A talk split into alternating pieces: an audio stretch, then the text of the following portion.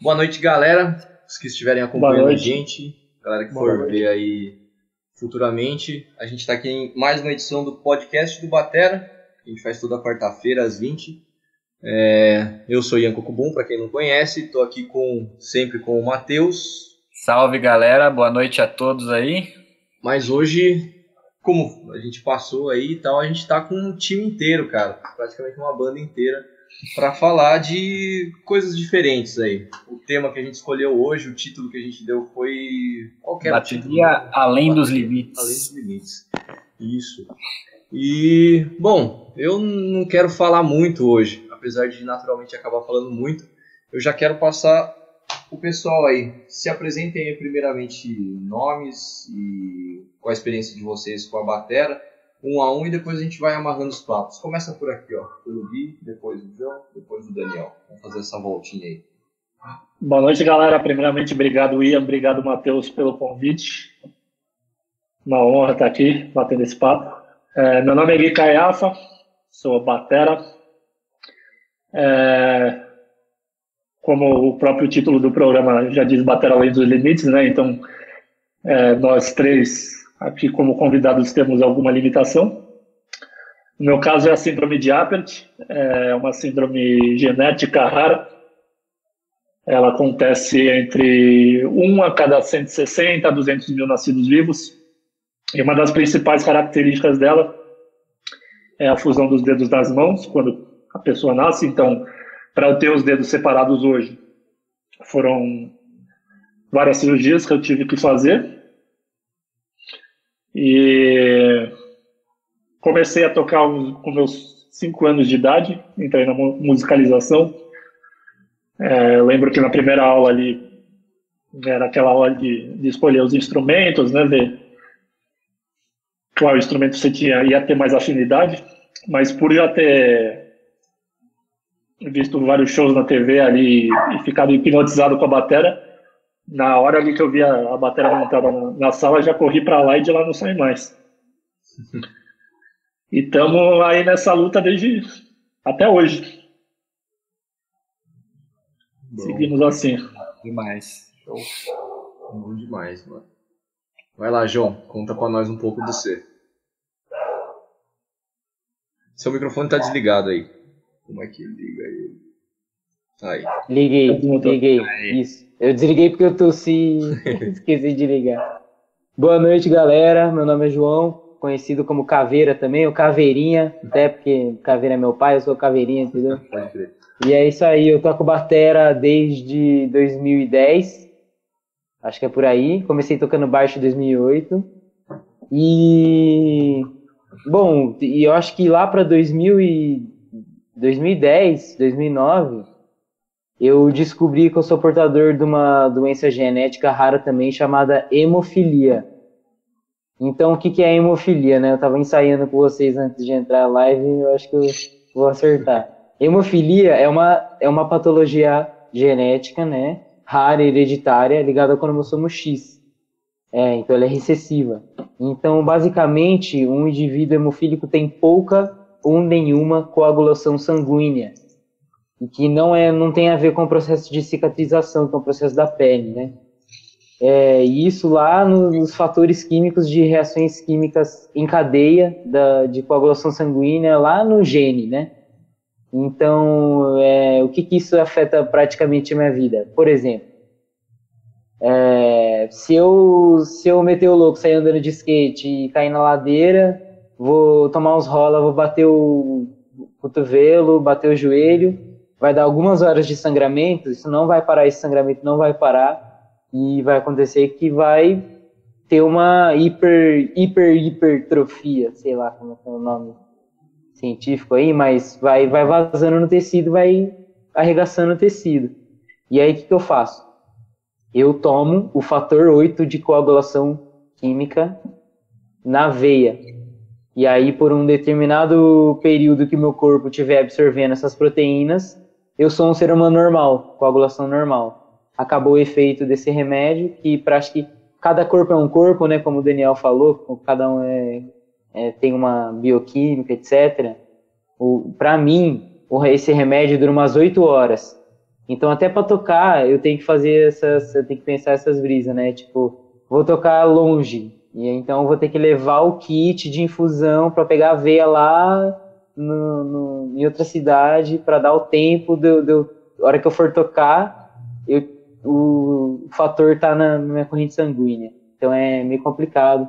Às vezes eu acordo aí de mau jeito, já com o braço inchado. É, é complicadinho, mas a gente segue lutando que dá para viver, dá para tocar bateria. Boa, saquei. Tenho perguntas e dúvidas. Na verdade, eu vou ter para todos vocês, mas de apresentação tá bom. Fala aí para nós, Daniel. Primeiramente, obrigado, Dan, obrigado, Matheus, pelo convite de participar dessa live histórica com portadores de deficiência. É muito importante esse movimento, nós portadores, termos ambientes assim. Daniel Martins Brunelli, mas todos me conhecem como Tatu, tá? e sou portador de esclerose múltipla há 12 anos.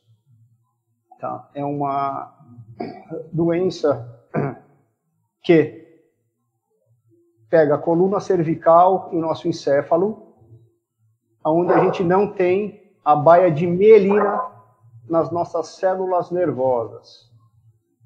O que causa a esclerose? A falta de mielina. E as consequências, você não consegue emitir é, a parte, os para os, os movimentos do seu corpo, você não tem estímulos nervosos e você fica totalmente paralisado. Que parte paralisado? No, nossa cabeça é formada de milhares de células. Às vezes é o, é o pé, é o braço, a perna, enfim, é o corpo todo. Então, já há 12 anos, sempre com a batera, sempre day by day, o que quero dizer? Dia a dia, é, sabendo se amanhã vai ter alguma parte do corpo que vai estar imóvel. E vamos embora. E a batera, como a gente mencionou algumas vezes, né, em algumas, nas conversas que nós tivemos anteriormente, tem algo a mais que nos motiva. E nesse caso, é a batera.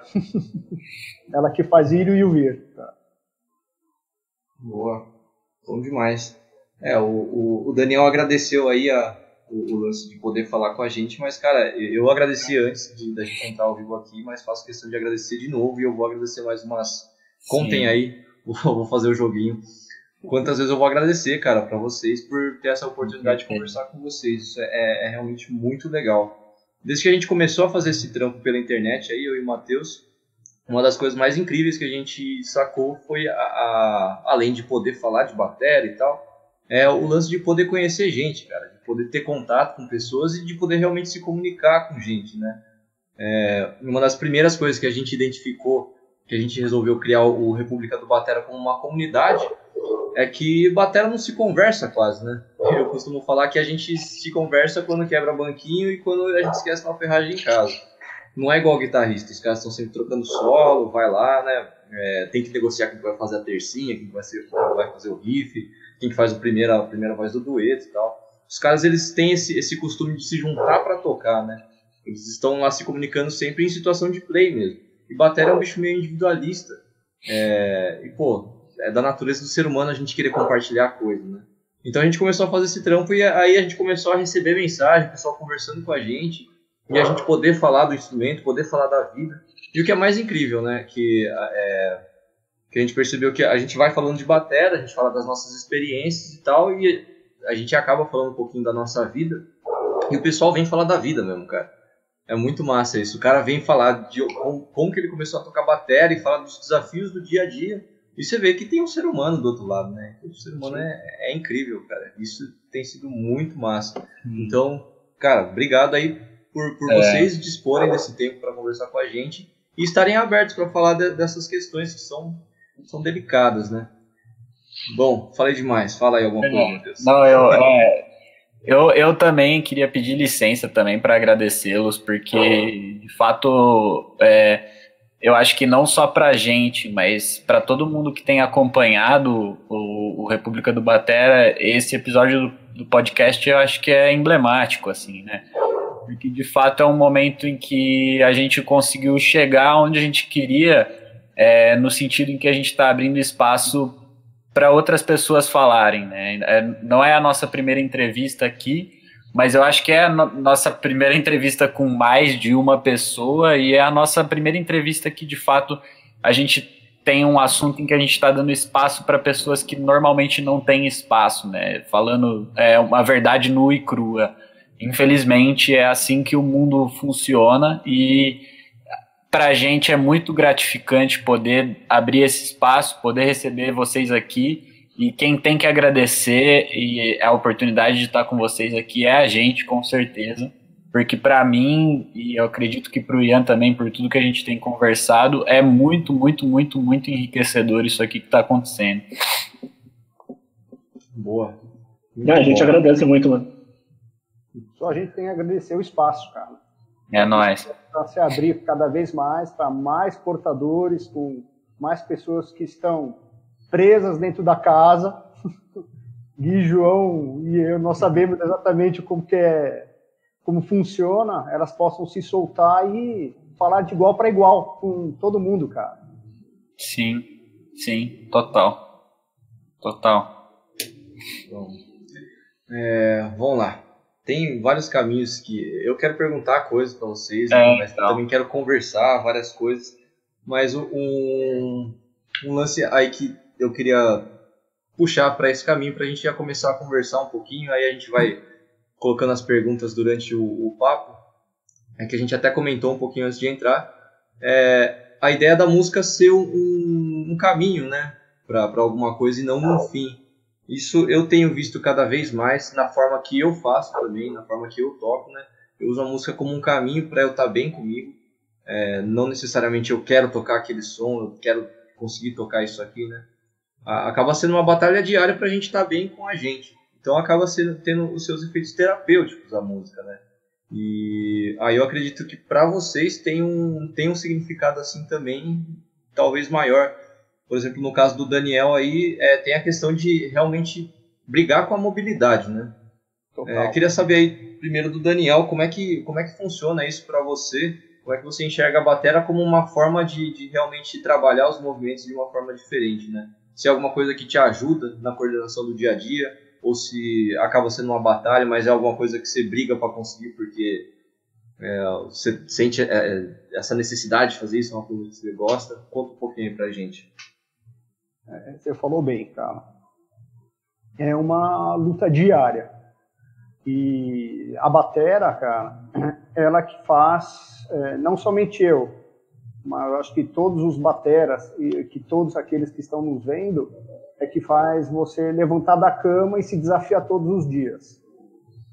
Ok, eu tenho a esclerose múltipla que já é um desafio, mas a batera acaba sendo um facilitador para poder ir e vir. Eu tenho o quê? Essa grandeza de não ter que o todo batera precisa ter os quatro membros do corpo soltos. E às vezes eu nem tenho um membro, ou senão nem a pinça. Mas a batera que me faz o quê? Ir até ela, sentar, fazer algum rudimento, fazer algum groove, fazer alguma virada, mesmo que ela fique horrível, você já está internamente internalizando, meu, consegui bater num tom. Então isso é engrandecedor, é muito forte, porque é como se fosse a alma falando, vai lá que você consegue, vai lá que você consegue. Depois de uma sessão de uma hora suando, sem coordenação, você conseguiu, coisa que você poderia ter feito em dois minutos, você demorou uma hora. E não me pego pelo o time, o tempo de uma hora em fazer uma virada simples.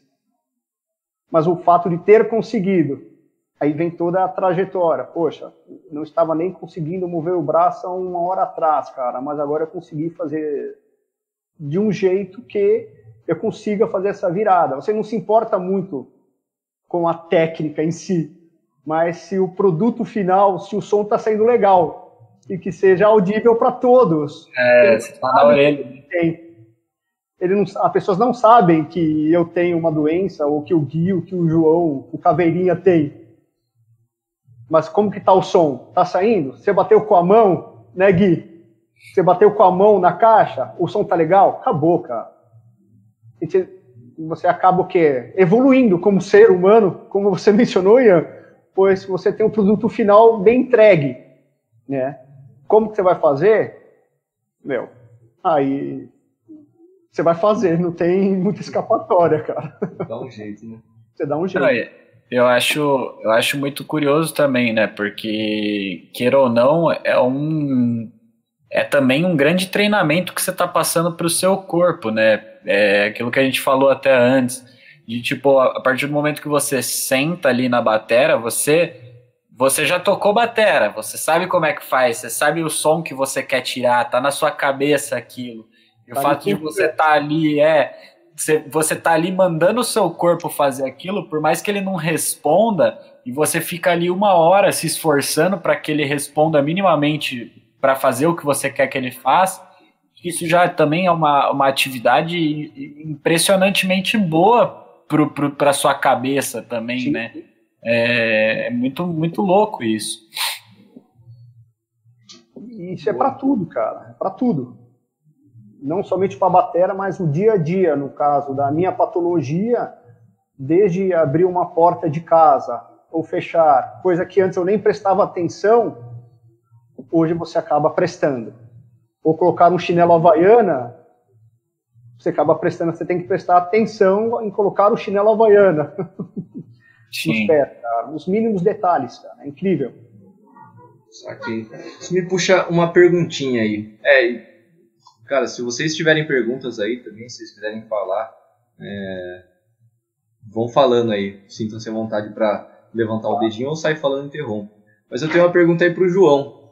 É, que o, o, Daniel, né, ele, ele começou... Você já tocava bateria antes, né, Daniel? Antes de ter, ter a... De, eu toco desde 90. Tenho três bandas. Uma que toca na noite, tocou muito na noite de São Paulo de banda que toca tudo, de sertanejo, pop rock, MPB e assim por diante, uma de hardcore que é a gig mais rápida, pesada e uma de ano de rockabilly, anos 60 e 70, cara. Massa, versatilidade. Total. É, no seu é. caso aí, Daniel, você tem esse, você teve e ainda tem que lidar com a questão da imprevisibilidade, né? Sim. É, cada dia é um dia, você acorda de um jeito e tal. É, você não sabe exatamente, você não tem como saber como é que vai estar o seu corpo né, no, no dia seguinte. É, aí eu tenho essa pergunta para o João. Como é que é na, no seu caso, cara? Você, você tem esse fator de imprevisibilidade? É, ou você, se você cuidar tudo certinho, você consegue sacar o que, que, o que vai acontecer? Ou você consegue falar, oh, vai dar ruim aqui? Conta um pouquinho Cara, pra gente essa. Antes, eu queria perguntar, Daniel, qual que é o nome da sua banda de hardcore? Fala aí. Autogestão. Porra, que da hora, mano. Depois a gente vai trocar. Vai trocar figurinha isso aí. Quero ouvir, hein? Quero ouvir isso aí. Legal, velho. Então, respondendo a sua pergunta, Ian, eu consigo, eu consigo ter um grau de previsibilidade ou de, né? Mas, cara, ainda assim tem esse fator, como o do Daniel, de imprevisível. Tem sim esse fator imprevisível. por exemplo, eu tenho sangramentos espontâneos também, né? Todo mundo tem, todo ser humano tem sangramentos espontâneos, só que o corpo dá conta de absorver esses sangramentos espontâneos, seja qualquer for.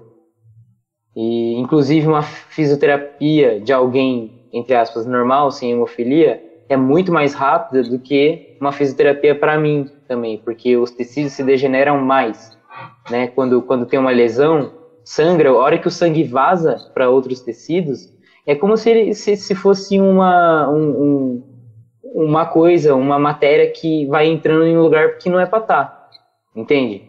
Então, quando eu tenho uma lesão, eu fico meses, meses fazendo fisioterapia e aí nem encosto na bateria. E aí não tem como, né? Mas agora, por exemplo, eu já até conversei isso com a minha médica, hematologista também. Quando eu for fazer show, eu pego e me aplico a dose de fator de, de coagulação sanguínea que meu corpo não produz na veia antes. E aí, é, hora do show, eu, eu calculo para a hora do show estar tá no pico do, do, do, efeito do remédio, né? Ele é um gráfico meio triângulo, assim, né? Começa, começa de leve efeito, aí tantas horas, tipo quatro horas e tal, no pico do efeito do, do remédio, tá absorvendo qualquer tipo de sangramento e tal, então pode descer o braço, pode descer a lenha que vai estar tá legal. Mas ainda assim tem, por exemplo, tem dia que eu acordo com dor na perna, no braço, no cotovelo, no joelho, no ombro, e eu, aí eu falo, bom, vou pôr um gelo. Eu faço gelo, 10, 10 13 minutos de gelo. E aí eu espero no dia seguinte. Se no dia seguinte estiver piorando, aí eu já sei. É uma, é uma lesão, eu vou ter que cuidar, cuidar disso. Aí dependendo do tipo de lesão, eu tenho que ir no médico para avaliar. Aí dependendo do tipo de lesão, o médico, a, o médico fala, ó, tantos de uma semana de, de fator na veia e depois volta para ver fisioterapia. Aí é desde um mês de fisioterapia ou seis meses. Já fiquei quase seis meses de fisioterapia para tratar um, um, um, nervo que eu, que eu estressei, não, não rompeu, mas inflamou a, atrás do joelho. Eu fiquei seis meses andando de muleta, tá ligado? Pode crer. E você, tipo, nessas recuperações desse tipo de lesão, você não pode fazer nenhum esforço físico. É, eu não posso fazer, porque senão pode, pode dar sangramento de novo, principalmente no mesmo lugar, né? Inclusive, isso é uma questão para é, hemofílicos, porque quando, quando você machuca um. Por exemplo, eu machuquei o cotovelo quando eu era criança. Beleza. Aí depois na adolescência eu machuquei o, o mesmo cotovelo. Isso vai fragilizando a musculatura do ser humano, entende? E é isso. E é o que os médicos chamam de, de, é, de lesões-alvo, né? De lugares que tem lesões-alvo. Então, por exemplo, o meu, como eu falei antes da gente estar em live, é músculo. E por que, que é músculo? Por causa da batera, por causa de estresse muscular também. Eu já cheguei a sangrar, ter sangramento na lombar de estresse muscular. Facu, banda, trampo, ficar o dia, trampar o dia inteiro no PC sentado. E aí cheguei a travar as costas, tá ligado?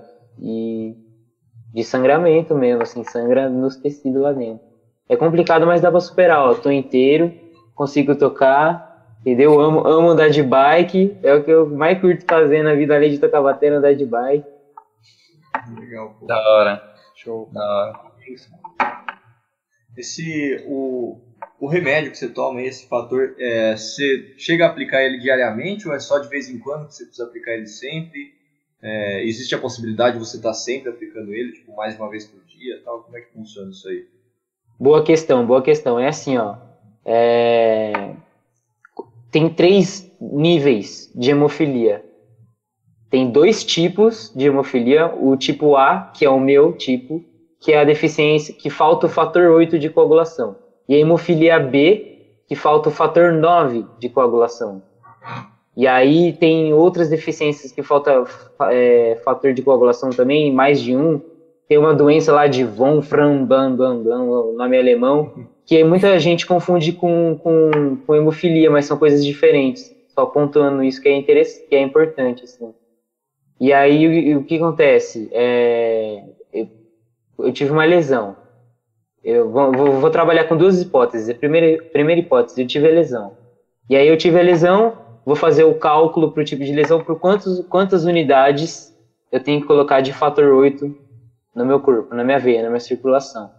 E aí isso é, eu faço a infusão, coloco, e aí eu tenho que esperar 24 horas, ou na verdade, o, o esperar, esperar o efeito do remédio passar.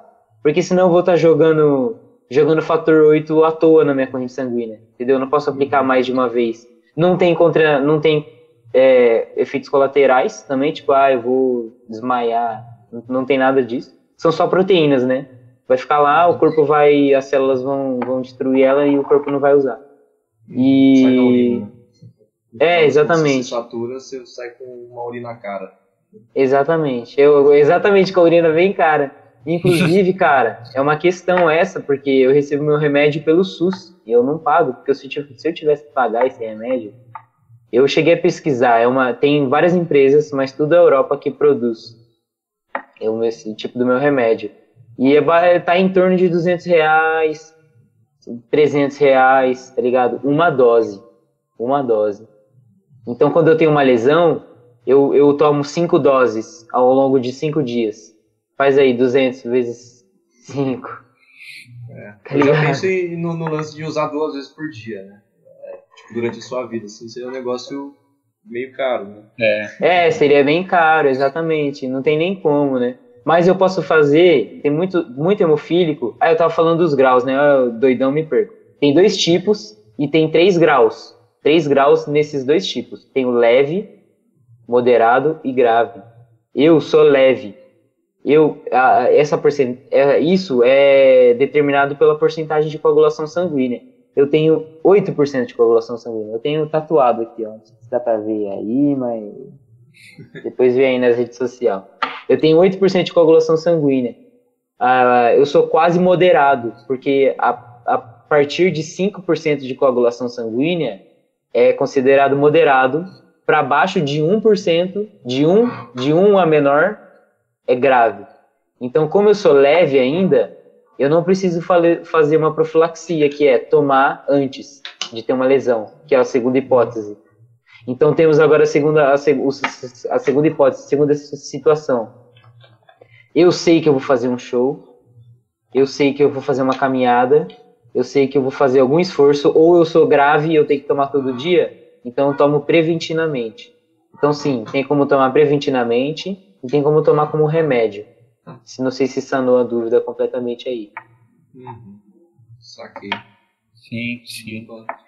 É, é, mas é, é o que o Ian falou, né? Tipo, então, se você é um hemofílico com de alto risco aí, com menos de 1% de coagulação sanguínea, você de fato tem que tomar essa medicação com uma, uma relativa constância e é uma medicação que custa 200 reais. Então, é, é bem complicado, né? É bem complicado. Exatamente.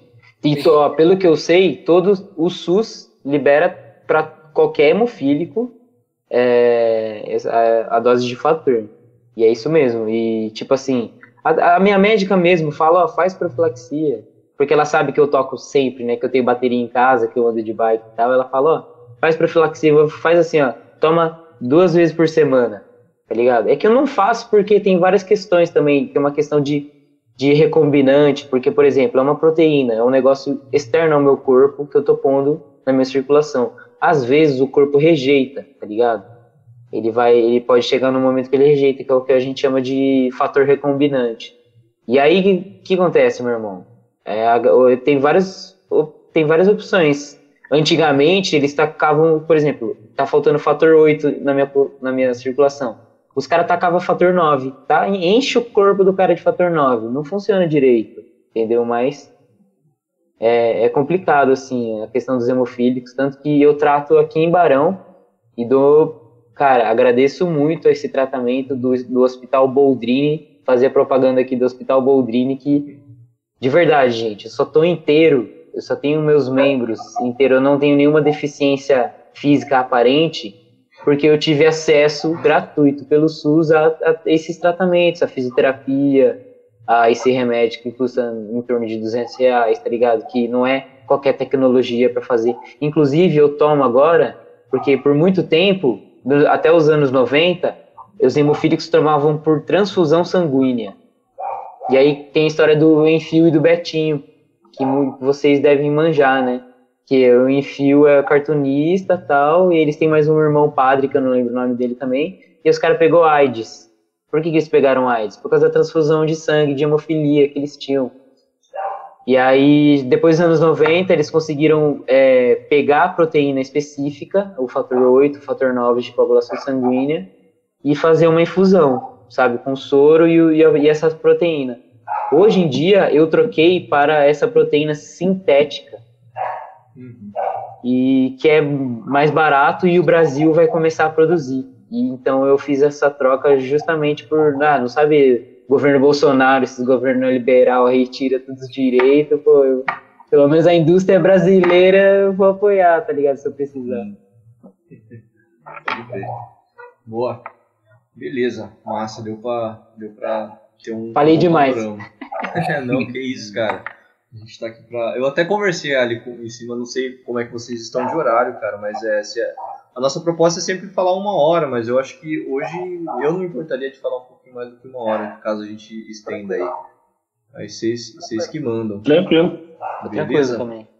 É, queria saber um pouquinho aí do Gui também. Passei pelo Daniel, passei pelo João. Queria saber do Gui. É, primeiramente, aí a gente falou desse, desse fator de imprevisibilidade. Eu não sei como é que é, como é, que é a sua questão aí. Você teve alguma questão, você tem alguma questão de imprevisibilidade ou, ou a síndrome de Apert? Você nasceu e, com ela e ela te trouxe essa, essas questões e, e tratando isso segue-se a vida. Não, então no meu caso com a síndrome é, foi eu tive um grau bem mais leve, né? Tem casos que em que a criança já nasce com as suturas do crânio fechadas. Então, à medida que a que a pessoa vai crescendo, o cérebro cresce, não tem espaço na caixa craniana para ele se expandir. Então, muitas vezes acontece essa pressão do cérebro com a caixa intracraniana e acontece é, que, que em alguns casos a criança tem déficit de cognitivo. É, meu caso, na verdade, atingiu só as extremidades, né? Eu não precisei fazer cirurgia no crânio, nenhuma outra. É, eu nasci com, tanto com as mãos e os, pés, os pés grudados. Só fiz cirurgia nas mãos, porque é, era muito mais funcional para mim. O pé, como eu só ando, não faço nada com eles. Toco o bulbo, claro, mas nada que me, me impedisse de, de ter eles grudados. E, e, a partir desse momento, na verdade, eu já nasço assim e nenhuma. no decorrer da, da vida eu não, eu não possuí nenhum grau de, de imprevisibilidade, nenhuma. Então, comparado com, com o Daniel e com o João, por exemplo, é, o meu caso foi bem mais, bem mais leve, né? Mas, por exemplo, pelo fator da, das minhas mãos, elas são muito menores né, do que uma, uma mão normal. Quando eu era criança já eram. Elas eram bem menores. E eu, por exemplo, eu não tenho as falanges, né? Eu só tenho esse movimento de pinça. Então, para mim, ali, é, pelo fato das minhas mãos, quando crianças serem menores, eu comecei com baquetas menores. Conseguia segurar uma, uma 5B, uma, uma 2B. Hoje em dia, sim. E, e ali no comecinho de tudo ali que foi o aprendizado de ritmos básicos, é, nada muito rebuscado, eu me dava bem, me dei bem, me dei muito bem. E só ali no quando entrei para aprender a bateria de fato, né, os rudimentos, algumas técnicas mais elaboradas, que eu tive que dar uma atenção um pouco maior né, para ver questão de movimentação, para eu não ter ler ou nenhuma tendinite. Mas fora isso, nada que que eu precisasse mexer mais, né? O set, por exemplo, que eu uso é o set normal, como qualquer um usa, não tem que fazer adaptação de, de altura de nada. E e baqueta também, como eu já falei, hoje em dia eu uso uma 5B normal, e, e acho e vou assim pro, pro resto do meu da minha carreira, né? Entendi. Você teve uma adaptação inicial ali, né, para conseguir. Sim, sim. Para conseguir lidar com a, com a questão das baquetas. Aí a, a, pergunta que eu ia te fazer é da questão do, do seu da sua cirurgia. Tipo, você fez a cirurgia com que idade? Foi uma cirurgia só? Como é que funciona isso? Que eu, você comentou da cirurgia dos pés também. Eu lembro que na entrevista com o, com o Paul você comentou que meio que não decidiu não fazer, né? É, então, a das mãos, é, geralmente quando a criança nasce com apert, ela já ela já começa a fazer cirurgia. Então, desde recém-nascido que eu, eu comecei ali, fiz a minha primeira cirurgia, eu terminei, se eu não me engano, foi com uns 3, 4 anos. Ao todo, só de mão foram 10 cirurgias. E, então, eu comecei na musicalização com 5 já, eu já tinha feito todas, né, de abertura. Ainda tinha algumas que eu tive que fazer, mas aí foram mais no sentido estético, né, para tirar algumas cicatrizes, afinar um pouco mais os dedos. Mas ali, como eu estava também, tinha cinco anos, era muito novo, é, nem fazia ideia que era aquilo que eu queria seguir para a minha vida. E levava aquilo, na verdade, no, no lazer, né? Então, não, é, o, o, o, tempo que eu tive que ficar parado devido às, às, às últimas cirurgias que eu tive que fazer não, não me afetaram em nada. Uhum. E as últimas cirurgias que você fez foram ali ao redor de cinco anos? Cinco, seis anos. É, é cinco, seis anos por aí. Só que o Joãozinho sumiu. Já já ele volta aí. Eu tenho, eu tenho uma pergunta, Gui. É, você não tem as falanges dos dedos, né? É, uhum. Mas você tem essa articulação de punho. Sim. E, e, e você tem essa articulação aqui. Sim, sim. É, então você consegue fazer o, esse movimento, né, de, de, de, utilizar o rebote da baqueta com a, com a pinça, né?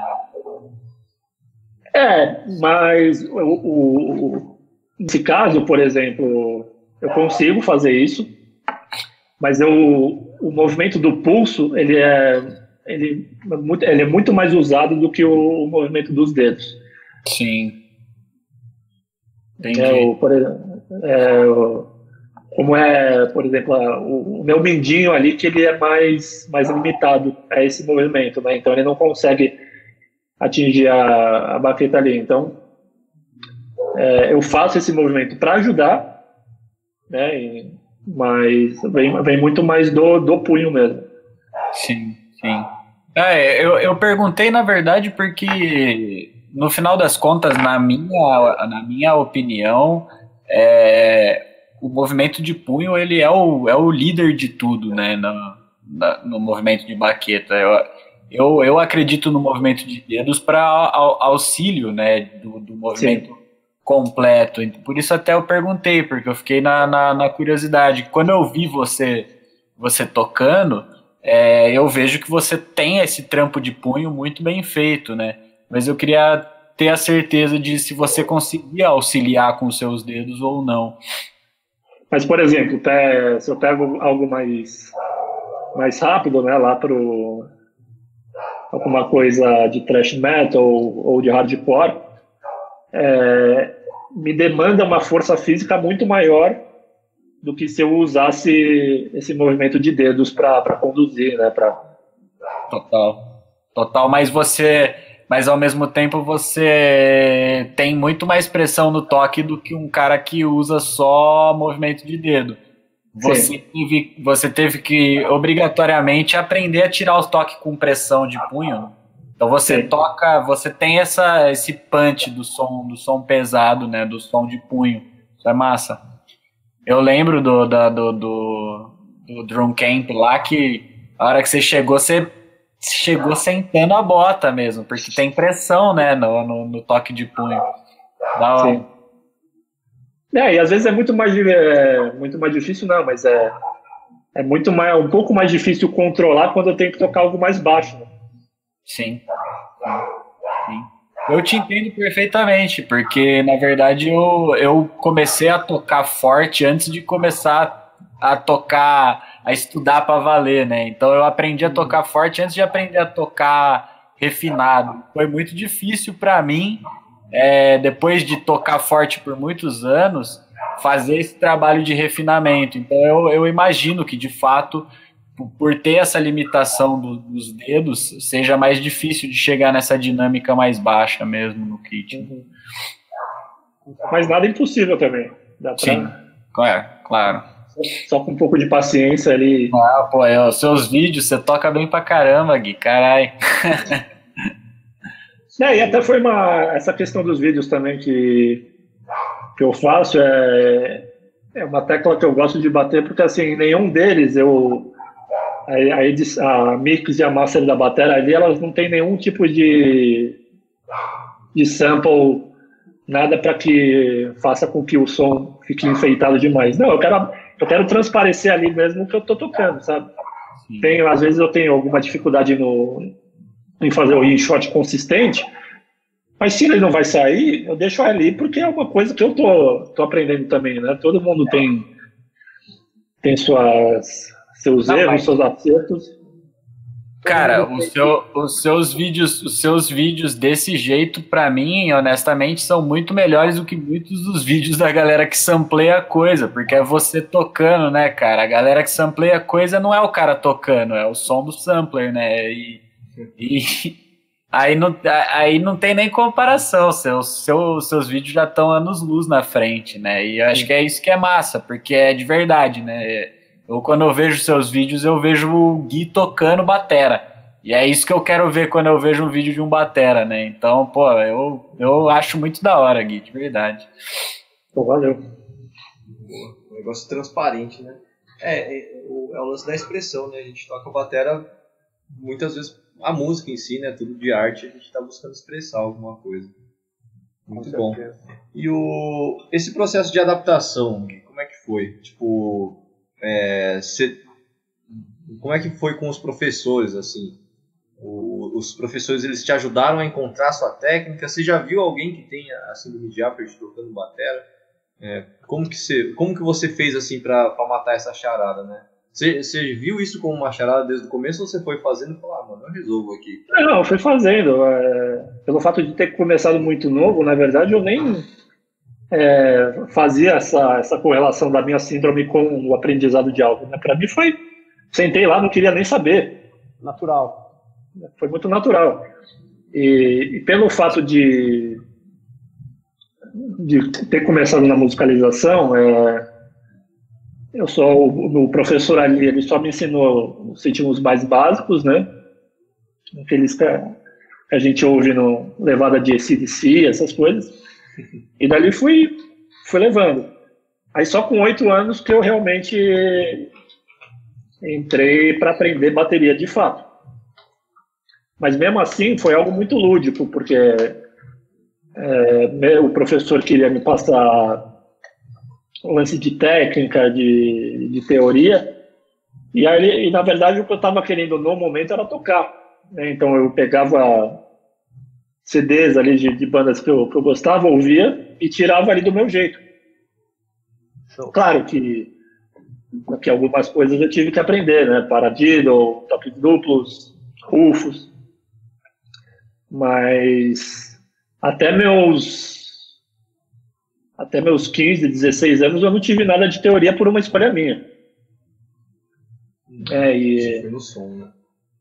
Fui pelo som. E esse lance de adaptação fui eu mesmo que fui, é, fui achando ali, né, a minha... A, a, posição certa ali da minha, da minha pegada, onde que a, a baqueta se encaixava mais melhor na minha mão. E pelo fato de não ter tido também que fazer nenhum ajuste no set, é, essa adaptação foi muito mais rápida. Né? Então, foi muito mais uma, uma descoberta minha do que do que minha junto com o professor. É o Gui com o Gui, né, Gui? É, sou eu comigo mesmo, isso aí. Boa. Massa.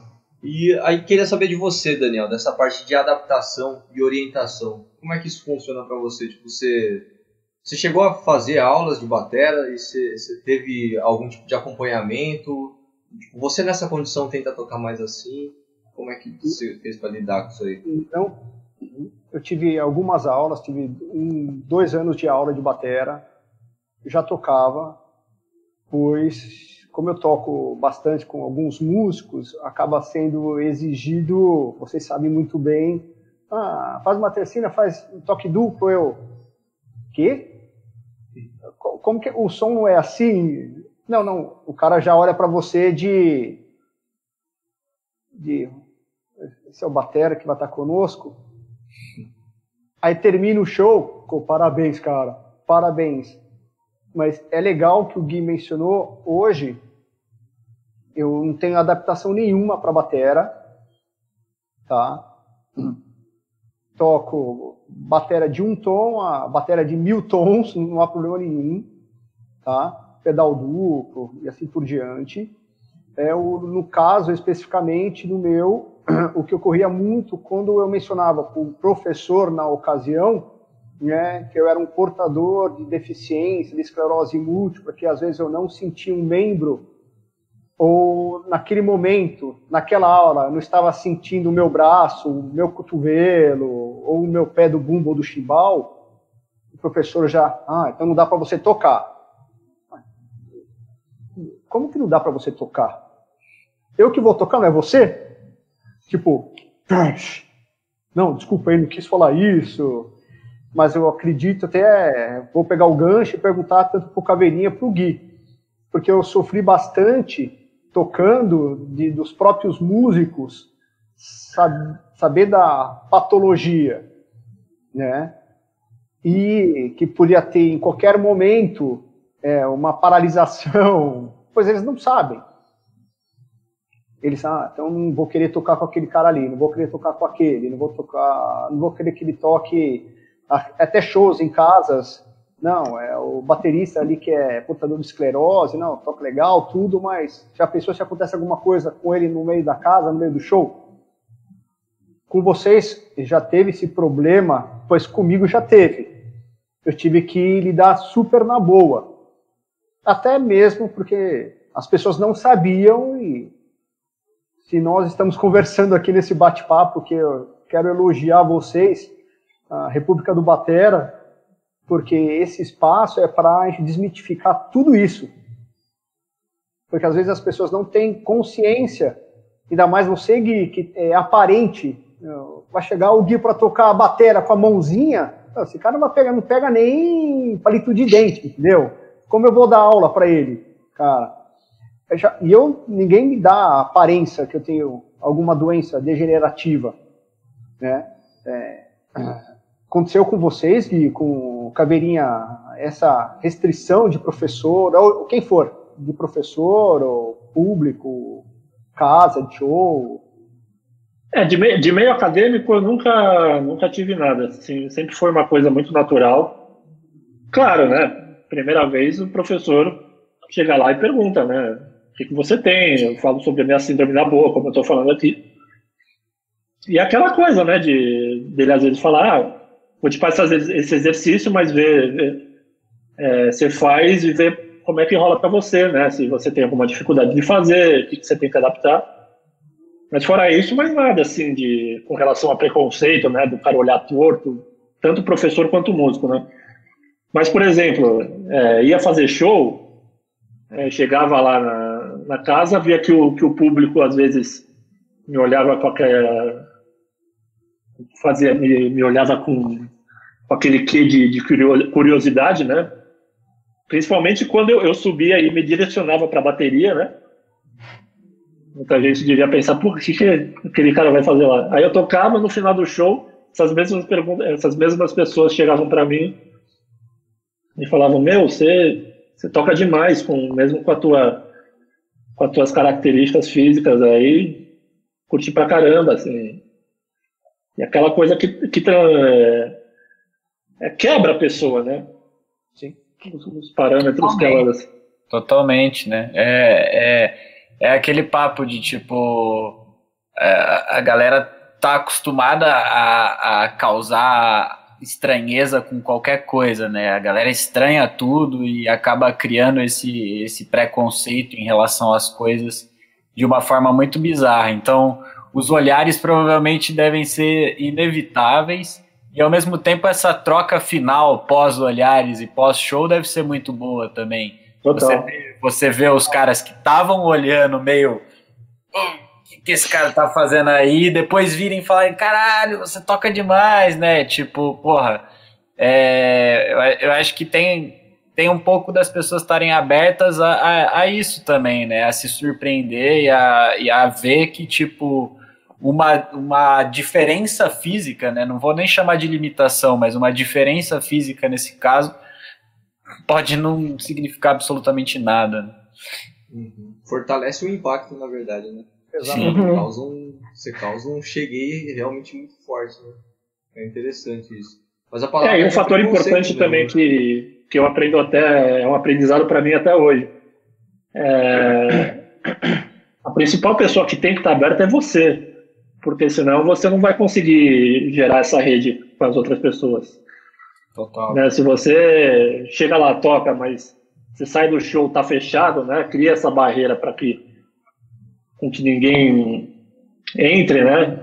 Compartilhe essa essa curiosidade e espontaneidade com você não não faz sentido, né? Então você tem que estar aberto e, e bem com você mesmo para para mostrar para eles, olha, tenho isso, mas cara, tá tudo bem.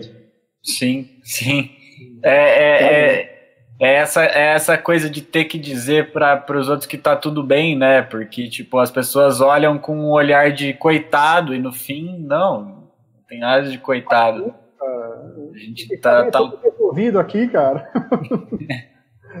tô bem resolvido aqui, meu. Tô fazendo som, tô curtindo o som, a banda tá saindo, tá fluente aqui o som, vambora, cara. Nada mais importa, né? Exato. É Mas isso. e você, João? Diga aí. A é pergunta, é né, do Daniel. Então, como eu, a, minha, a minha deficiência não é aparente, eu sinto um pouco assim como, como ele também. Mas, tipo, o que é o que, o que mais acontece, né? que, por exemplo, vem ao caso da pessoa eu, a pessoa tá, tá conversando tal, aí eu falo, é, eu tenho uma doença assim, pá, e a pessoa, é mesmo? E você toca bateria assim? quem, é, quem é músico também, mas você desce a lenha desse jeito, moleque, pra que fazer isso? Mas é, eu acho que tem outra coisa também que é interessante, que eu sempre, quando eu vou tocar com qualquer pessoa, até tocar, fazer uma jam, assim, eu tento tento avisar, assim, de alguma maneira, se for alguma coisa séria, que eu já, eu já toco mais com gente conhecida, com amigo, né, tal. Tipo, minhas bandas, Reptilian Kids, o Bandidos da Luz Vermelha também, é tudo meus amigos de adolescência, amigos de infância, tá ligado? Então a galera já sabe. Mas mesmo as pessoas que sabem, é difícil de entender, tá ligado? É difícil de. Eu vejo que é difícil para eles Tipo, eles falam, ah, vamos lá no rolê fazer isso e isso. E eu falo, mano, não, não dá, não dá pra mim, desculpa. E, mas por que não? Você tá encanando. Tô encanando, mas é porque eu me conheço, conheço meu corpo. Eu já tô tocando a, seguido há tantos dias, eu tô dormindo tarde, dando rolê, entendeu? Eu não bebo álcool, isso já ajuda, eu acho, mas, tá ligado? Várias coisas que, que confluem pro nosso corpo ficar mais fragilizado e aí eu vou dar um rolê tranquilo, vou, sei lá, vou, tô andando, dá uma lesão, saca? Então eu tenho que minimizar totalmente as. Quanto mais, é, quanto mais fatores de risco eu eliminar, melhor. As pessoas no meu caso sabem que eu tenho a doença quando todo mundo sai nos intervalos dos shows e eu fico sentado na bateria, porque tive que amarrar o pé no bumbo, amarrar as baquetas nas mãos e o meu pé no chimbal e eu tô preso na bateria. É foda.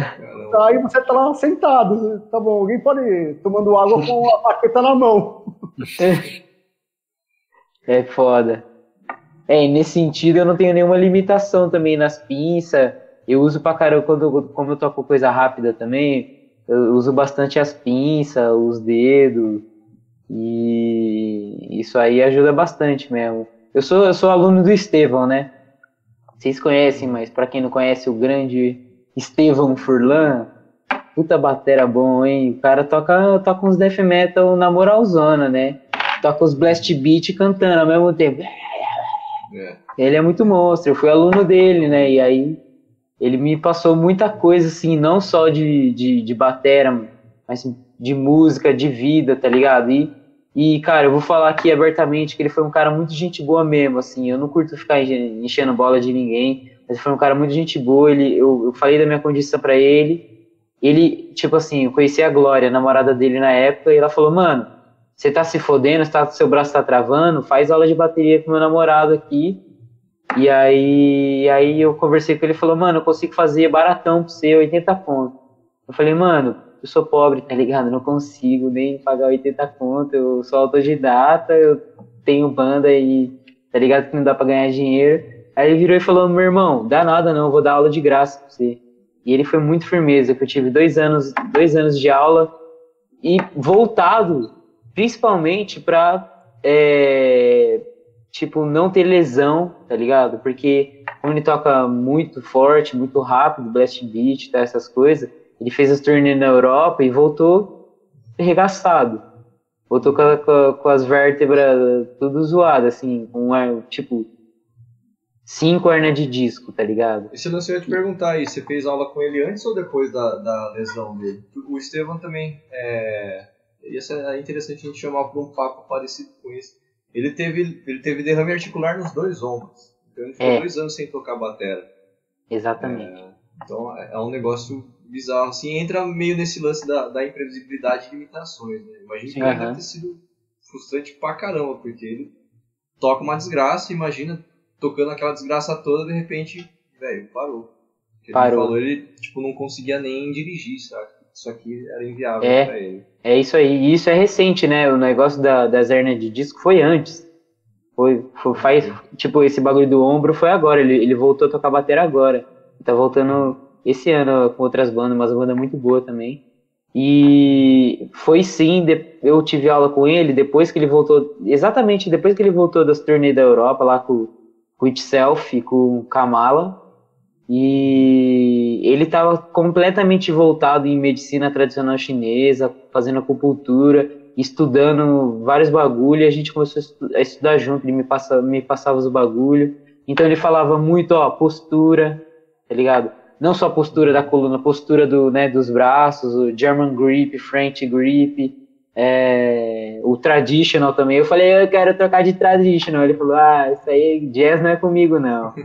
e aí eu fui atrás sozinho, né? Eu, eu arrisco traditional. Mas, mas, tipo, eu não tenho, ainda bem, eu não tenho nenhuma limitação, assim, para tocar bateria. Eu toco pedal duplo também. É, só que os pedal, como sou pobre, os pedal estão capenga, né? O pedal duplo precisava trocar ele. E essas são as, é a minha maior limitação, assim, velho, de pra tocar bateria é material. É grana, tá ligado? Porque, convenhamos, bateras, convenhamos, pagar 100 conto numa madeirinha que você vai bater para quebrar, é foda, né? É foda, porque como eu desço a lenha, não adianta comprar Liverpool. Eu tenho que comprar Promark 5A, tá ligado? Pra segurar o tranco. Porque senão quebra. Ixi, mas as Vic e as Promark quebra igual também, cara. Tá quebrando. Eu peguei uma Vic Firth, tava quebrando no veio da, da, da linha da madeira. Eu falei, não, meu irmão, vou reclamar. Quero ligar Sim, na Vic Firth. Falei, ó, tá uma bosta, não é hardcore não, mano. Manda hardcore de verdade. Joãozinho, eu vou, eu vou te dar uma dica. Se você sentar a bota, a baqueta quebra, cara. É, é, é inevitável, ainda mais se você for um cara bom de rinshot. O rinshot, ele é um destruidor de baquetas, né? Tipo... Você viu os caras que, que no meio da baqueta tá tudo comido, é rinshot. É, ela abre que nem uma couve-flor, né? É. A madeira não aguenta. Então, não tem jeito te dar. Ó, Diga aí, Daniel. Gui, é, é, uma coisa que eu aprendi nesses 12 anos com a, com a patologia. É, eu posso ser pobre, mas como eu sou rico de espírito, pois se essa doença, essa patologia fosse para que outro irmão da casa do lado, será se ele conseguiria fazer o que a gente faz? Me questiono isso também, amigo. É isso aí. Médico também já virou para mim e falou: você nunca vai poder tocar bateria. Nunca. Não, desiste. Claro. Olha seus, seus braços. De tudo. Eu sou professor de educação física, fui, dei aula, trabalhei com esportes, corria, fazia triatlon, fazia um monte de atividades. Você não vai poder correr, você não vai poder tocar mais, você não vai poder mais andar de bicicleta. Eu vou conseguir fazer o quê? Andar para um lugar tranquilo. Mas bater uma bateria lá em um lugar tranquilo? O meu estilo de vida é esse. É. O estilo de vida do Caveirinha é este. Do guia é este cara. É, essa pressão, que nem o, o Vasquez mencionou, é, é, tanta gente querendo, às vezes, te blindar de algo que não conhece. E são mil informações. O problema é quando eles com, começam a exigir que você se torne do jeito que elas acham. Sim. Sim. É, é, eu vou, eu vou usar, eu vou usar. Eu, eu sou um cara que falo bastante. Eu vou usar aqui uma expressão. É a famosa cagação de regra, né? Tem muito caga-regra no mundo, infelizmente. É. E a gente, enquanto tem, músico, enquanto batera, a gente está sempre lutando contra caga-regra, né? Mas nessas condições ainda é, é muito maior, né? Imagina. O Daniel é um cara legal para falar disso. Você tem a. Eu vi no, na sua foto de WhatsApp, você tem o lance ali atrás escrito vida normal. É uma palestra aquilo? Qual que é Eu sou palestrante, é... fui palestrante do meio corporativo, falando aprenda a viver bem. Seja feliz, cara. Se você é feliz com andar com uma melancia pendurada, ou andar nu, enfim, qualquer coisa, faça, mas vá para casa feliz, cara.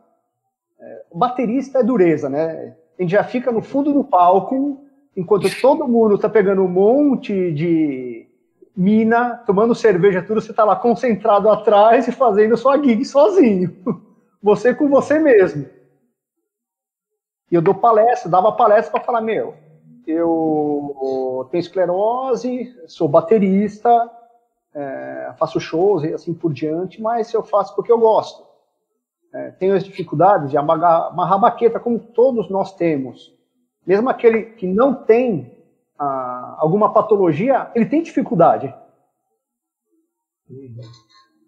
O problema é que a nossa, é, mais a do Gui, mas a gente tem é, essa propensão de conseguir falar, de se desafiar em todos os instantes, eu viver o amanhã, mas eu não sei como que vai ser amanhã. E para nós isso é natural. Então, eu dava palestra sobre isso para o meio ser mais produtivo, como viver bem, pois os índices de suicídio, é, de como tratar os filhos, a família, o índice é muito maior é no meio corporativo, entre aspas. É números isso. Né? Mas Sim. por que será? Meu, os caras vivem numa um robozinho ali dia a dia, cara.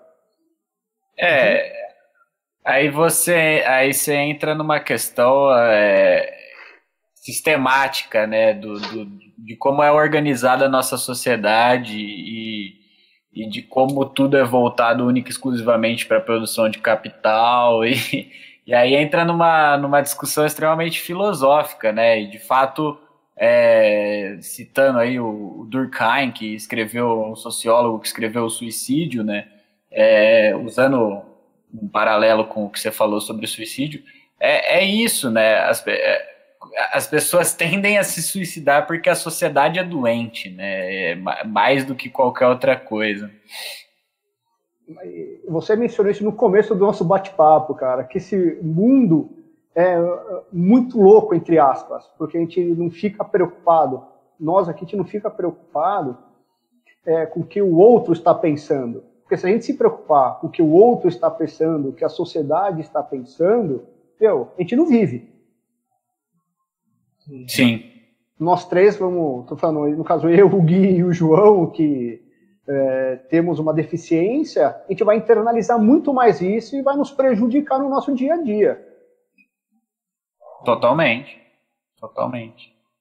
É, é, é, é, é bizarro. É, eu, eu fico sem palavras, porque, tipo, é de fato uma questão organizacional, né? O jeito, o jeito que funciona e, e, e o jeito que a vida é colocada diante da nossa frente quando a gente nasce, é, ela não favorece as pessoas que têm uma condição desse tipo. Ela não favorece a ninguém, mas é muito menos ainda as pessoas que têm uma condição desse tipo. É, seja ela limitante ou não, né? Ou só uma questão estética. É, que, que, enfim, é, de, de qualquer forma, do, do, jeito que a gente se organiza enquanto sociedade, é, faz com que essas pessoas tendam a se colocar para baixo e como inferiores ao resto da sociedade. Então, é, é por isso que, para mim, é, chega a ser mágico vocês estarem aqui trocando essa ideia com a gente, porque é de fato isso, é quem, quem, quem tá com, quem tem uma condição desse tipo é colocado a, totalmente à margem, né? Totalmente à margem da, de tudo que está acontecendo. Muito obstáculo, muito, vários obstáculos. Tem, para todo mundo tem obstáculo, igual o Daniel falou, mas para nós tem uns a mais ainda. Porque, por, por, essa questão da gente ter esse, esse sistema, né? É, dependendo da condição, você chega um ponto que a sociedade fala para você, você não serve como uma engrenagem. Exato. Aí você fala, vou fazer o quê, né? E, pô, se você não serve nem como uma engrenagem, imagina como batera. Né? Isso deve dar uma, dar uma pesada, né? Pô, o que, que eu consigo, o que, que eu vou conseguir fazer? E ver a música como um meio de, de realmente lutar contra isso, um, é um meio e um motivo, né? Para você lutar contra isso. E é, é, um negócio realmente muito massa, assim. É, a música, ela toca a gente de várias formas diferentes. E a gente já falou em algum outro podcast aqui também, sobre a questão da batera, né? Sobretudo, além da, da, da música, não menosprezando qualquer outro instrumento musical ou a música como um todo, mas a batera em si, por envolver o corpo, né? É, ela traz um negócio incrível. O, Daniel também vai, vai poder dar o, o carimbinho dele de aprova pelo, pelo seu lado de educação física, né? Qualquer atividade física é benéfica para o ser humano. A gente tipo, se sente bem. É um negócio que faz bem. E aí você conciliar isso né, na bateria, trazer os benefícios da, da movimentação e os benefícios da música. Então você mexe a mente, o corpo e a alma também. Né? É, e isso aí como um meio para você poder lutar contra uma condição que você nasceu, que você carrega. Não é, tipo, cara, não é culpa de ninguém, não, não tem... Você não deveria ser colocado em outra caixinha, né? Ou ser limitado por causa disso. Né? Então, pô, isso é, é realmente incrível, cara. Muito bom. Muito bom mesmo. Por esse momento aqui, a, vocês estão proporcionando coisa que é, o Gui pode acrescentar, o João, que você não vê entre os músicos. Entre bateristas, menos ainda. Você não vê isso. Quantos. É, eu cheguei a comentar com o Ian, o Joy Jordan, que era o baterista do Slipknot, ele foi diagnosticado com esclerose múltipla. A mesma doença que eu tenho. Tá. Quantas bandas ele está tocando hoje? Ele tem alguns projetos, mas fechado na caixinha. Por que fechado na caixinha? Não fala. Porque como que vai ser a rejeição? O que o Vasquez falou exatamente. Como que vai ser essa, como que vai ser a rejeição dessa sociedade que vem tudo formatado e se não for de acordo com os padrões estabelecidos, ela não acontece. Não, ela acontece sim. Por isso sim. eu não aqui. Falo que é para todos os músicos, ah, vamos lá, gente. Você que tem alguma deficiência e tudo mais, você consegue, você pode, cara. Seja feliz, cara. Total, total. É. Falando. É fazer, é fazer o que você tem vontade, independentemente de qualquer coisa, né? Tipo, fazer porque curte, fazer porque aquilo te traz algum bem de alguma forma, né? E, e, e é, é, é, essa questão do apoio entre os músicos é complicado porque músico tem preconceito até com outro estilo musical, né? Quanto mais com alguma condição física que algum músico possa ter. Então, é, é, é de fato Aí eu, eu, eu acabo sempre caindo na, na, na, questão do supercapitalismo que a gente vive, porque no final das contas é. Na minha opinião, isso é o grande vilão de tudo, né? Porque o modo como a gente se organiza dita as regras do jogo. E, e infelizmente, é, a arte se tornou negócio, né? E a partir do momento que a arte se torna negócio, ela é uma indústria, ela não é mais arte. Então, produto, né? a partir do momento que ela, que ela é uma indústria, ela tá ali para vender o produto. E, e, e, a partir do momento que ela tá ali para vender o produto, é competição pura. Ninguém quer saber de, de ajudar o, o parceiro, ou de, de, de dar uma força, ou de dar uma visibilidade, ou de fazer qualquer coisa é cada um por si, né? Então, é, mais uma vez, né? Peço desculpas de novo por criticar o capitalismo, mas é, essa é a minha função na, na, na vida agora. Não desculpo não, porque tá certo, mano. O bagulho é foda mesmo.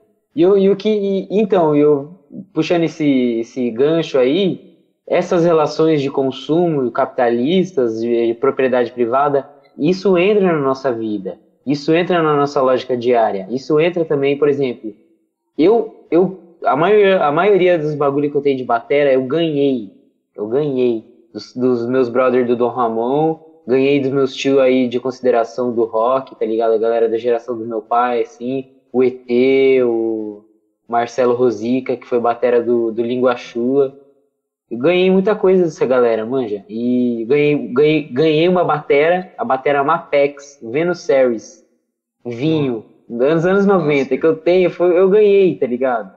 E porque as pessoas viam minha força de vontade, então, tipo assim, tem como a gente burlar esse sistema nele mesmo, tá ligado? Então, é essa lógica das pessoas de que não se, não, não se ajudar, você tá marcando, porque isso tudo vai voltar para você, nem que seja em satisfação e, e em sentimento de de gratificação, sabe? De ver uma pessoa que, por exemplo, a minha amiga, o pai dela morreu, tocava batera, e sempre que ela via a batera parada, ela se sentia triste.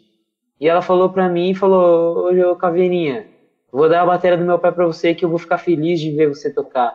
E cara, melhor coisa que uma das melhores, um dos melhores presentes que eu ganhei na vida, tá ligado? Não, não tem valor para mim, não tem valor monetário. É, uma, é a bateria que eu uso para ensaiar, a bateria que eu toco em casa. É a bateria que eu, que eu pego e levo a caixa para tocar, entendeu? É, faz parte da minha vida isso. Então a gente é todo, tudo isso de bateria, isso, isso torna quem a gente é.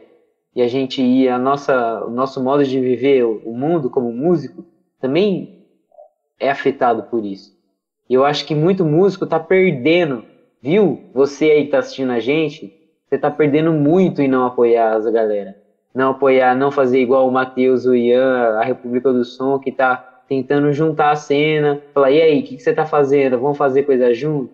Isso é importante, cara. Isso é importante pra, pra cultura. Não só para uma cultura globalizada, qualquer tipo de cultura. Isso é importante, a troca de informação. Tá, mano, muito obrigado vocês por esse espaço, muito obrigado por essa conversa por essa oportunidade da gente falar, ó, eu tenho isso, é foda pra caralho, eu posso morrer mais fácil, posso morrer amanhã, mas eu tô aí lutando, velho. Eu ando de skate às vezes também, ando de bike, tá ligado? Toco batera. E o mais, para mim, o que tá mais tá sendo difícil nessa pandemia é não poder tocar batera, fazer show, velho. Colar no show, trombar o Matheus lá no, no fale, finado Ecos, putz. Coisa que eu mais queria nesse momento era fazer um show ao vivo, velho. Nossa senhora. Juntar a galera, né? Nem me fala.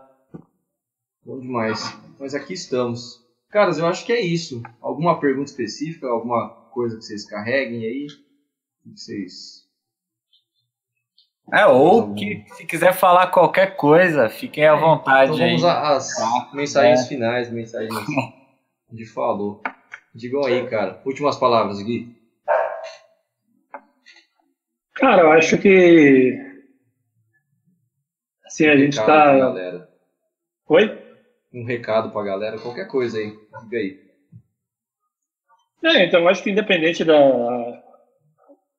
Do que a pessoa faz, se ela é batera, se ela não é, ela, ela tem que ter um, uma direção na vida e, e não fazer com que essa direção também se torne um, um pesadelo para ela, porque muitas, muita gente às vezes define uma meta, mas quer chegar nela o mais rápido possível, né? E o tempo de cada um é muito diferente.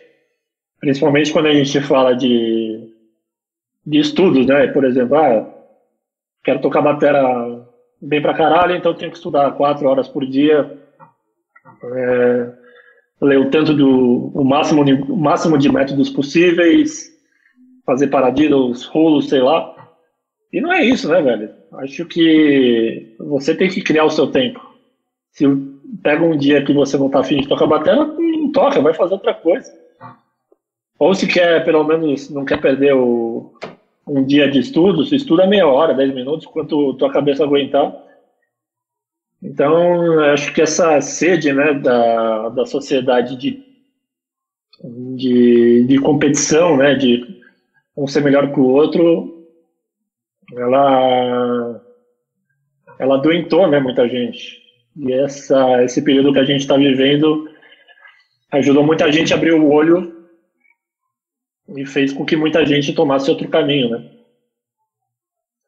Mas eu acho importante é você ter essa, essa meta na sua cabeça, mas você ter equilíbrio para fazer com que a tua vida, independente da, independentemente das adversidades e dificuldades que vão aparecer ali para você, não se torne um, um obstáculo que você não ultrapasse. Né? Você vai, vai ultrapassar, mas só depende do tempo que vai, que vai levar você a atingir. É, sua escolha não pode ser um fardo nela, tem que ser um motivo para você andar para frente, de fato. Uhum. Exatamente, cara. É a loucura do mundo, né? A gente transforma o nosso sonho em pesadelo, cara. O que a é. gente quer fazer vira o que a gente precisa fazer. E aí as coisas que a gente teoricamente ama fazer viram. É, eu dei de cara com isso no, no Souza Lima também. Né? Chegou uma hora lá que a gente tá tão imerso na parada, correndo para fazer tudo que, pô, você não quer olhar pro instrumento mais, cara. Fala, putz, de novo esse negócio, cara, tenho que estudar. É louco isso, né? E a, eu lembro do, de um sermão que o professor deu, sentou com a gente e falou, galera, quem tá sendo forçado a estar tá aqui? Pelo amor de Deus, por que vocês não estão fazendo as coisas, né? Mas é isso, é pressão, né, cara? A gente se sente pressionado e o que a gente deveria estar tá gostando de fazer acaba desgostando, né? Então, boa. Com certeza. Belíssimo recado. Daniel, últimas palavras, cara. Conta aí. Recado pra galera. Eu queria agradecer a todos que estão nos assistindo. Você, portador do outro lado aí, que assistiu essa live conosco. Estamos aqui por causa do, do Vasques, do Ian, que abriu o espaço para a gente falar, para que nós três possamos passar essa imagem que o deficiente ele também toca a batera, ele também sente a batera dentro dele. a gente tem uma vida normal, tá? E nós fomos abençoados eu falo isso nas minhas palestras, e eu falo que eu sou abençoado por ter tido a esclerose. Uma vez que a gente está aberto com os aprendizados que estão vindo para nós, tudo fica bem, cara. Tudo fica leve. Não fica um fardo. Você não está levando o engradado, 10 engradados, mesmo que fosse de cerveja, você teria um pouquinho de prazer, mas não. É tudo bem leve então, tenho só a agradecer essa oportunidade, que aconteçam mais bate-papos com pessoas que têm deficiências, que a gente possa expandir cada vez mais e o que precisarem, é, pelo menos da minha pessoa, muito obrigado. Ian Vasques, pela oportunidade de estar falando sobre o que a gente ama fazer, cara. O que a alma fica nos cutucando todos os dias, 24 horas. Boa. Valeu, cara. Valeu demais. Valeu, obrigadão. João, mande aí. Recado da galera. Deixa eu ver se o microfone, o microfone tá aberto. Então é isso aí, galera. Poxa, muito obrigado. Eu queria mandar uma mensagem também para se você é deficiente, se você tem algum sonho, vai atrás, vai atrás mesmo. Não deixa, não, não deixa nenhum médico, nem um advogado, nem um jurista, nem ninguém de porra nenhuma chegar para você e falar você não consegue. A única pessoa que, não, que pode falar você não consegue para você é você mesmo. Faz isso, faz isso, faz esse teste. A pessoa fala não para você, você fala demorou, vou testar. Vai lá e faz. Você vai conseguir, velho. força de vontade. É isso mesmo. Não, não, a, gente, a gente tem que viver com, com essa leveza que o Daniel, que a gente está falando aqui. Essa leveza do do it yourself, do faça você mesmo, de ter a leveza na alma de fazer, eu estou fazendo a minha parte, eu estou fazendo essa existência valer a pena, entendeu? Entende? Eu estudo, eu estudo budismo, mas não preciso estudar budismo para você entender que tem que fazer valer a pena aqui. O que, que a gente está fazendo? A gente está tacando fogo no, no, Pantanal, na Amazônia, tacando fogo aqui na Mata Santa Genebra, aqui do lado de Barão da nossa casa, tacando fogo ali em Valinhos. Que essas pessoas, se, se tiver mesmo karma, que bad karma que essas pessoas estão cultivando, ao invés de aprender a tocar batera, ao invés de aprender a, a, a, tocar um instrumento, que é uma coisa que engrandece o espírito. A gente tem que, a gente tem que rever as nossas ações, como a gente se relaciona com os nossos, com a nossa companheira, com o nosso companheiro, com, com os nossos amigos. A gente tem que trabalhar isso para a gente ser uma, uma espécie melhor mesmo. Se você quer depreciar o cara só porque ele, ele tem uma deficiência e não consegue fazer, meu irmão, vai viver. Eu termino assim, bora viver, galera. Bora viver que dá para viver, dá para viver bem. Eu sou, eu sou hemofílico. É, tipo, os médicos falam que é muito, muito, muito raro um homem hemofílico inteiro depois de 18 anos. Então eu aqui tocando bateria, lógico que é possível, velho. Só se cuidar, mano.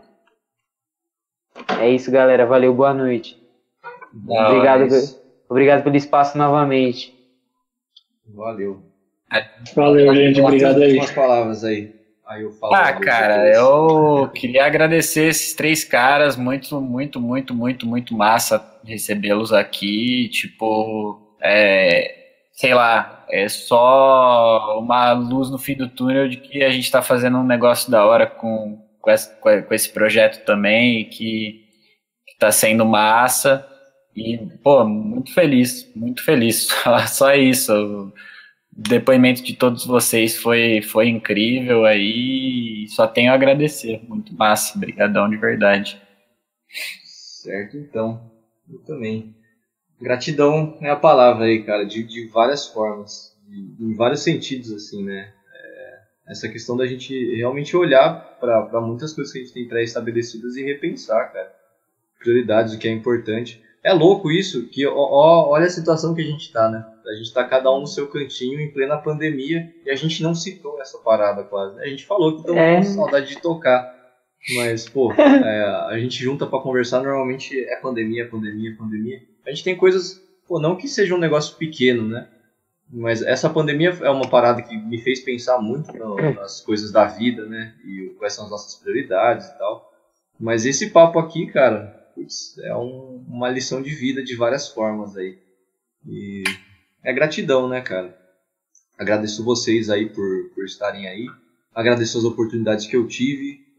Estou muito feliz com isso que a gente está fazendo também.